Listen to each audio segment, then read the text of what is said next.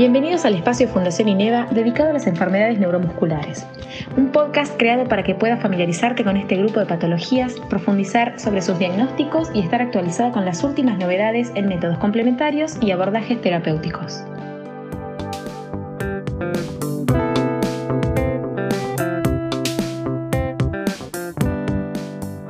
Las enfermedades del sistema nervioso periférico son poco comunes, de baja prevalencia, pero los avances científicos y tecnológicos han posibilitado contar con muy buenas herramientas para su detección, tratamiento multidisciplinario y mejorar así la calidad de vida del paciente y su entorno familiar.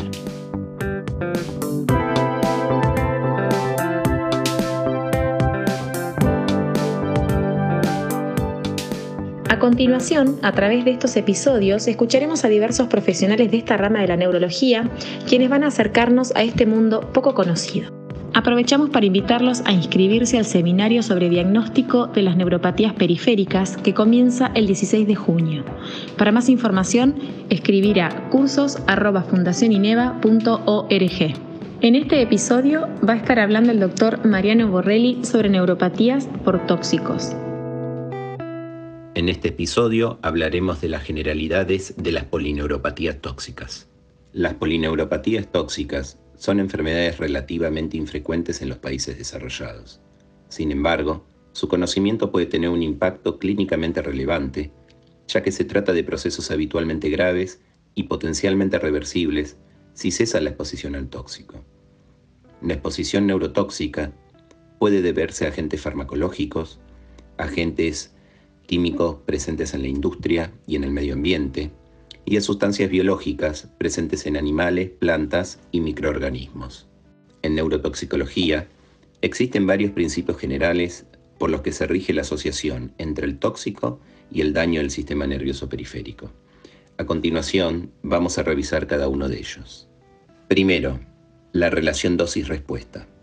Los tóxicos que dañan el sistema nervioso periférico suelen producir cuadros electroclínicos con un perfil similar, que son más importantes cuanto mayor sea la exposición al tóxico. Segundo, la relación temporal. Suele existir una escasa latencia entre la exposición y el daño neurotóxico, que varía en base al mismo y suele ir de horas a días, con tres excepciones bien conocidas. Los órganos fosforados, con una latencia de 2 a 6 semanas, el cisplatino y el mercurio, que pueden llegar a tener una latencia de hasta dos meses. Tercero, consistencia de respuesta.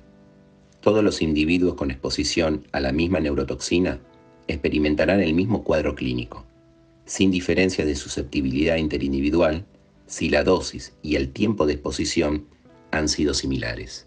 Cuarto, la mejoría tras la cesación de la exposición. El efecto clínico habitual tras el cese de la exposición es el mantenimiento de los signos y síntomas con mejoría posterior del cuadro clínico. Todo esto en un tiempo impredecible que depende de numerosas variables. En algunos tóxicos, una vez interrumpida la exposición al mismo, la neuropatía puede progresar durante algún tiempo antes de que comience la recuperación. Este fenómeno de fisiopatología compleja recibe el nombre de efecto de arrastre. Quinto, intoxicación subclínica. Muchos pacientes presentan toxicidad que pueden cursar de manera sintomática, solo detectable mediante la exploración clínica o las pruebas diagnósticas apropiadas. Sexto, toxicidad sistémica. Muchos de los tóxicos pueden lesionar otros sistemas anatomofuncionales del sistema nervioso central, así como tejidos y órganos distintos al sistema nervioso. El conocimiento de estos efectos puede ser útil para identificar el tóxico responsable y orientar los estudios complementarios. Ahora bien, la demostración de relación de causalidad entre un tóxico y la polineuropatía implica el cumplimiento de varios requisitos, dentro de los cuales los más importantes son, en primer lugar, al considerar la posibilidad de un trastorno neurotóxico, es fundamental obtener una historia clínica focalizada en discernir si tuvo una exposición ocupacional o ambiental o algún fármaco, detallando todos los químicos a los que ha habido una exposición, incluidos los detalles de la duración e intensidad de la misma, si se usaron medidas de protección en el caso que correspondiese, y en el contexto en que ocurrió la exposición. Con todos estos detalles, la demostración mediante análisis químicos sobre el sujeto o sobre su entorno. En segundo lugar, el caso clínico debe tener consistencia con los principios generales de la neurotoxicología.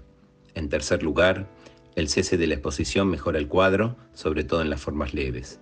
Y el cuarto lugar, el patrón clínico y electrofisiológico debe ser consistente con lo descrito en casos previos en la literatura. En resumen, debemos tener presente estos cuatro puntos a la hora de establecer una relación causal entre una posible neurotoxina y una neuropatía.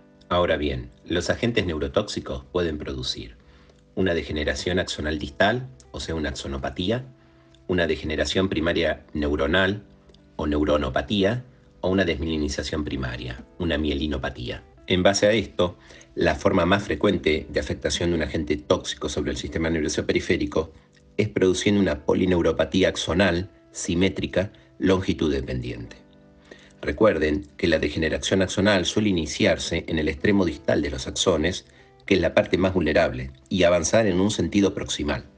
Obviamente que la regeneración nerviosa se va a producir en sentido contrario.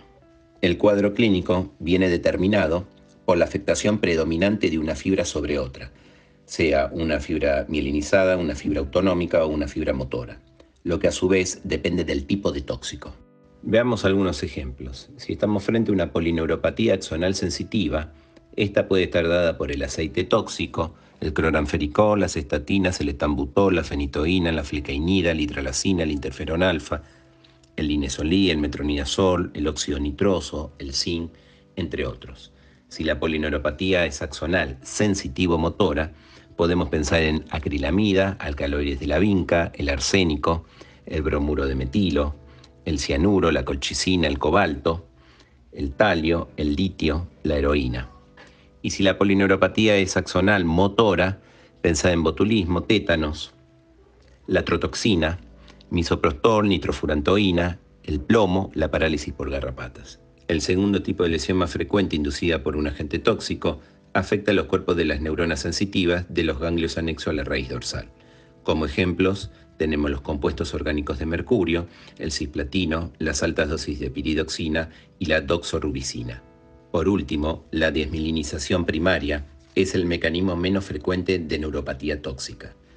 Esta puede ocurrir con la toxina diftérica, la toxina del fruto del arbusto tulidora o coyotilo, la exposición a perexilina, amiodarona o suramida. Para ir finalizando y a modo de síntesis, cuando nos enfrentamos a un paciente con la sospecha de una polineuropatía tóxica, debemos tener presente estos cuatro grandes grupos como punto de partida en la teología de la misma. O sea, los agentes farmacológicos, los tóxicos industriales y medioambientales, los metales pesados y las sustancias biológicas presentes en animales, plantas y microorganismos. Y dentro de cada uno de estos grupos se abre una lista extensa de posibilidades.